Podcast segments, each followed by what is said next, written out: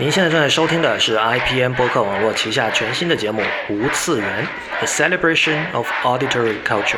我是李如一。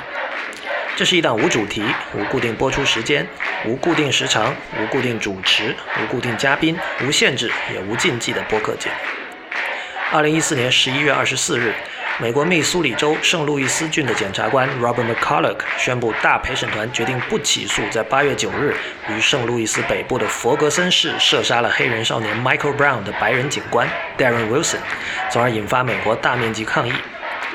您现在听到的就是11月28日黑色星期五购物日发生在圣路易斯 Galleria 购物中心的示威。